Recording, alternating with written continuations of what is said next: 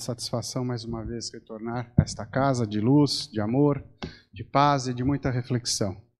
E a reflexão é o elemento que nos é, liberta de todo tipo de desespero, né?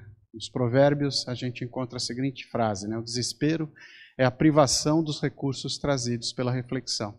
Então vamos refletir, refletir em busca da sabedoria, do conhecimento de Deus, do grande arquiteto do universo, para que ele possa abrir nossas almas e corações à compreensão das realidades cósmicas que nos dão o equilíbrio, a paz, a paz interior, né? E a capacidade de lutarmos e vencermos os nossos obstáculos, sempre com disposição de alma, alegria e confiança. Muito bem, por que autoconhecimento e iluminação? Né? A, a, iluminação das nossas vidas, das nossas consciências, né? É, a luta constante contra o terrível mal da ignorância, ela se estabelece começando o conhecimento é, em si próprio. Né? Não é à toa que Sócrates dizia com muita propriedade: conhece-te a ti mesmo. Porque o autoconhecimento sempre foi, né, nos discursos dos homens mais iluminados, dos grandes avatares que já visitaram nosso planeta, a condição necessária para que nós possamos atingir a iluminação. Sem conhecermos a nós mesmos, fica impossível evoluir. Não adianta conhecermos tecnologia, conhecermos é, tudo, né? ou quase tudo, a respeito de tudo que nos cerca, dos ambientes, das coisas materiais, mas o conhecimento mais importante é o conhecimento de si mesmo. Né? E aí vem uma reflexão importante. Eu estou trabalhando o meu autoconhecimento? Eu me conheço, eu sei quem realmente eu sou, quais são as minhas aspirações mais profundas, é, em torno de que a minha alma, o meu coração, o meu ser íntimo, o meu eu interior é, se acerca, busca, procura, em torno de que é, o meu eu interior é, se organiza, trabalha, luta, quais são as minhas vontades, né? quais são as minhas aspirações mais profundas. Esse conhecimento é essencial para que nós possamos encontrar a paz. E aqui eu retomo um pensamento de Lao Tse, um dos maiores pensadores né, da China em todos os tempos, que dizia o seguinte: Toma consciência dos teus pensamentos, pois resultam em palavras. Toma consciência das tuas palavras, pois resultam em ações. Toma consciência das tuas ações, pois resultam em hábitos. Toma consciência dos teus hábitos, pois resultam em caráter. Toma consciência do teu caráter, pois resultará no teu destino. Com muita propriedade, a doutrina espírita fala em reforma íntima. Eu ousaria dizer revolução íntima. É preciso revolucionarmos o nosso eu interior, tirando de dentro todas as nossas más inclinações, as nossas más tendências, aquilo que nos afasta de uma convivência mais profunda com o nosso ser supremo, né, com o nosso grande arquiteto do universo, e aquilo que nos afasta também de uma convivência harmônica com todos os nossos irmãos e irmãs encarnados aqui nesse planeta. Então, tudo aquilo que nos atrapalha, principalmente, nos, nos diz a doutrina espírita, o orgulho e o egoísmo tem que ser combatido. Né? Tudo tem que ser combatido, tudo aquilo que nos faz menos humanos e mais voltados à apreciação apenas dos anseios da matéria, do nosso hedonismo, da nossa busca desenfreada pelo prazer, das nossas vaidades que são é, tendências ruins que acarretam sofrimento e dor a todos. Né? Então, essa recomendação de Lao Tse é muito importante, tomarmos consciência dos nossos pensamentos, né? das nossas palavras, das nossas ações, é, porque isso resultará futuramente no nosso caráter. Né? E eu vou um pouquinho além, eu acho que a gente tem que também tomar consciência do, dos nossos sentimentos, porque o pensamento expressa o sentimento. Então, quais são os sentimentos que eu carrego dentro de mim? Né? Com muita sabedoria, o rabino de Nazaré dizia com muita propriedade o seguinte: que não é aquilo que entra pela boca do homem que o mancha, porque os alimentos entram pela nossa boca, vão ao ventre, depois à fossa, mas é exatamente aquilo que sai do nosso íntimo que nos mancha. Né? E o que sai do nosso coração? O que nós temos no nosso interior, na nossa alma? O que nós alimentamos dentro de nós mesmos? Quais são os sentimentos que eu realmente alimento no meu íntimo? Né? Aquilo que está ao meu redor é resultante daquilo que eu trago dentro de mim. E eu ouso dizer que não há maldade no mundo em si. A maldade está dentro do coração do homem. E ele externa essa maldade, esses sentimentos ruins, em tudo aquilo que ele constrói. Assim como o artista que concebe uma obra maravilhosa no seu coração, no seu íntimo, na sua mente, e depois transforma essa obra em arte, né, e nós ficamos extasiados, nós também somos, num certo sentido, artistas que colocamos naquilo que fazemos tudo aquilo que temos dentro de nós mesmos. Nós externamos nas nossas obras o que alimentamos no nosso interior. Portanto, o mestre de Nazaré, com toda razão, nos alertava: que tipo de sentimento eu guardo dentro de mim? Né? Porque é de dentro dos nossos corações que muitas vezes saem os sentimentos ruins, né? a maldade, a arrogância, os roubos, os assassinatos, né? e todo tipo de coisa ruim. Se eu alimento coisas ruins, vingança, ódio, intolerância dentro de mim, tudo aquilo que eu for realmente realizar vai estar permeado por essas coisas. E aí, nesse sentido, exteriorizamos o que há dentro de nós. Né? E aí nos diz Siddhartha Gautama com muita propriedade: a lei da mente é implacável. O que você pensa, você cria. O que você sente, você atrai. O que você acredita, torna-se a realidade. E no que nós acreditamos? Nós temos um costume muito ruim de apenas valorizarmos as emoções negativas. Temos pouca fé na providência divina não nos entregamos com o ardor e a fé necessária ao trabalho, na confiança de que o grande arquiteto do universo, através do seu grande engenheiro, Jesus, está constantemente nos assessorando. Né? O governador do planeta Terra, Jesus, obedecendo fielmente ao Pai Maior, nos dá a segurança e nos pede que confiemos nele. Mas a nossa atitude muitas vezes é de descrença, de não considerarmos que essa providência está constantemente atuando. Nos entregamos ao desespero, nos entregamos ao desânimo, nos entregamos aos sentimentos negativos e com isso criamos egrégoras energéticas terríveis que nos condenam a um sofrimento atroz. Então a verdade, na realidade, está dentro de nós. Platão, com muita propriedade, na antiguidade clássica da Grécia, dizia que o mundo exterior é cópia imperfeita do nosso mundo interior que as coisas exteriores são cópias imperfeitas do mundo perfeito, que é o mundo das ideias, o mundo espiritual, a nossa pátria definitiva.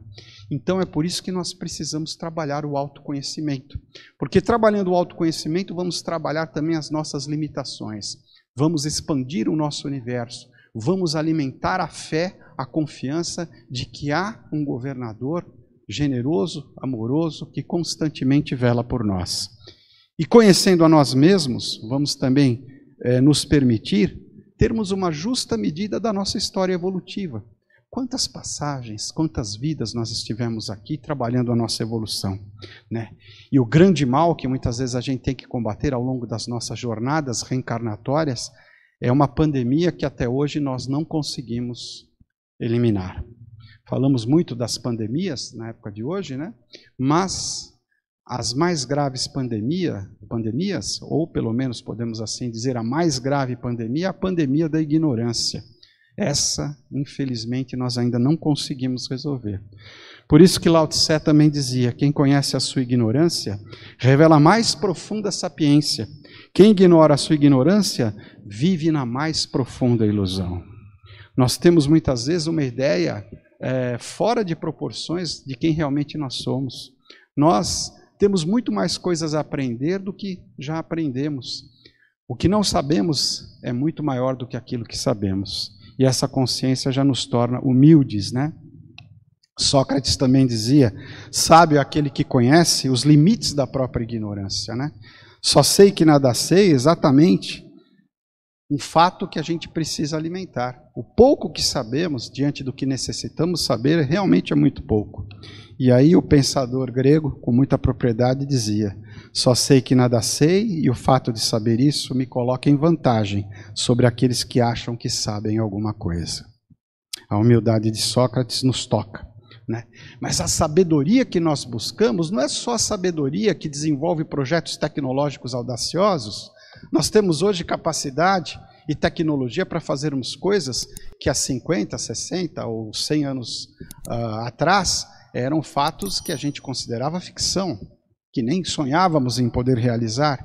No entanto, o homem que conseguiu visitar a Lua, o homem que desenvolveu celulares, o homem que desenvolveu computadores é, fantásticos né, e tecnologias realmente de última geração, não conseguiu ter uma evolução moral proporcional à evolução tecnológica que desenvolveu. Temos muita tecnologia, tecnologia capaz de destruir o planeta Terra 73 vezes. Quer dizer, que tecnologia é essa, né?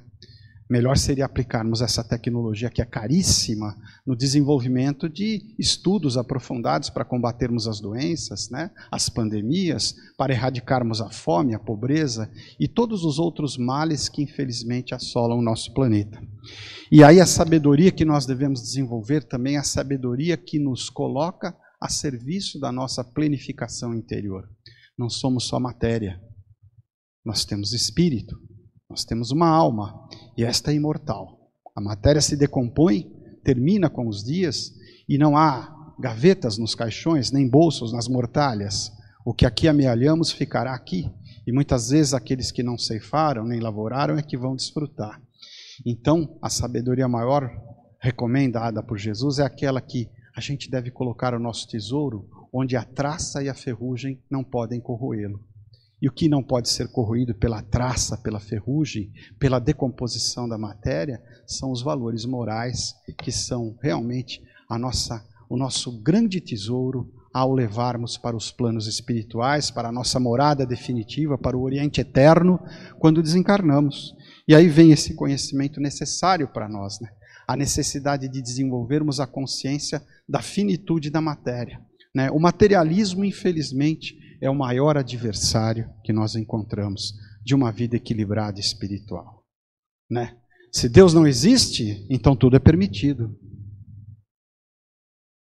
É uma conclusão óbvia. Se não há Deus, se não há justiça eterna, se não há aquele que rege toda a criação, qual a necessidade de estudarmos tanto, de refletirmos tanto? Por que nos preocuparmos tanto com o amanhã? Vivamos hoje, porque a vida é curta e acaba rapidamente, dizem os materialistas. Então, se morreu, acabou.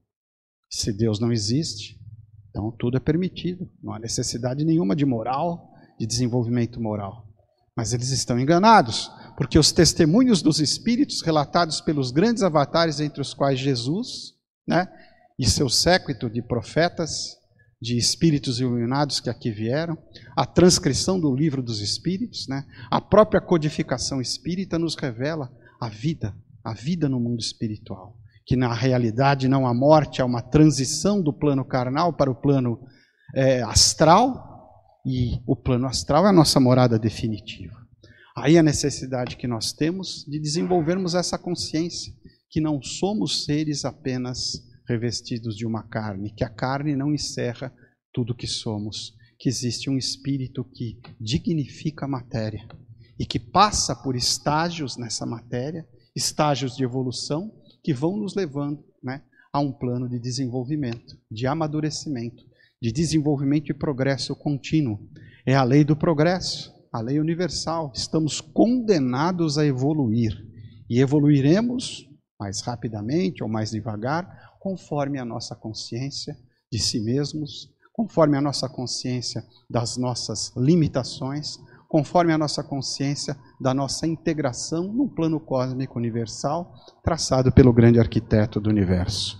Essa consciência nós precisamos ter, acima de tudo, para que façamos bom uso do tempo, que é uma bênção que nos é, é concedida, o tempo das nossas encarnações, o tempo que estamos aqui em viagens de aprendizagem profunda, né? cada viagem, cada encarnação, uma aprendizagem é, relevante na nossa história, na nossa progressão. E aproveitarmos esse tempo é essencial. Qual o uso que nós fazemos do nosso tempo? Qual é o uso que nós fazemos do nosso tempo para estudo, para meditação, para a prática da caridade? Porque fora dela não há salvação. Muitas vezes as pessoas esperam encontrar iluminação, mas se esquecem que a forma mais importante de encontrar iluminação é seguindo a regra de ouro, que não foi estatuída por Jesus. 600 anos antes de Cristo, os pré-socráticos diziam com muita propriedade: Não pratique você aquilo que condenas no seu semelhante. A epopeia indiana da Mahabharata dizia, mil anos antes de Cristo, não faça aquilo que reprovas no teu irmão. Cristo tirou o não da proposição e tornou-a muito mais eficaz na sua pedagogia, uma pedagogia muito inteligente, a do Cristo. Ao invés de falar não faça, ele colocou o princípio na forma afirmativa, ao dizer: faça ao teu próximo aquilo que você gostaria que fizesse a você. Essa é a regra de ouro. E se praticarmos essa regra constantemente, vamos construir um mundo melhor. Um mundo capaz de se livrar do egoísmo, da vaidade, do orgulho, que são realmente as grandes doenças que nos condenam à infelicidade, à falta de amor, né, ao sofrimento, a ciclos reencarnatórios de dolorosas expiações e provas que muitas vezes temos que passar no reajuste, na reharmonização que temos que fazer com as pessoas com as quais entramos em desarmonia, com, a, com as quais entramos em relacionamento não produtivo, infeliz muitas vezes. E é por isso que esse mandamento, vamos dizer assim, que essa recomendação sábia da regra de ouro, tudo aquilo que quereis que os homens vos façam, fazei o vós também a eles, pois nisso se resume a lei e os profetas, foi estatuída no Sermão do Monte, ou Sermão da Montanha, como queiram. Mahatma Gandhi, Mahatma é uma expressão que significa grande alma, um dos homens mais iluminados a visitarem o planeta. Gandhi dizia com muita propriedade: se todas as escrituras tivessem sido perdidas ou queimadas e restasse apenas o sermão do monte, todo o conhecimento necessário à elevação do moral do homem estaria preservado. E olha que quem disse isso não foi um cristão, o mesmo Gandhi dizia assim: gosto de Cristo, mas não gosto dos cristãos, porque eles não vivem como Cristo realmente ensinou. Eles não colocam em prática os ensinamentos do simples carpinteiro de Nazaré.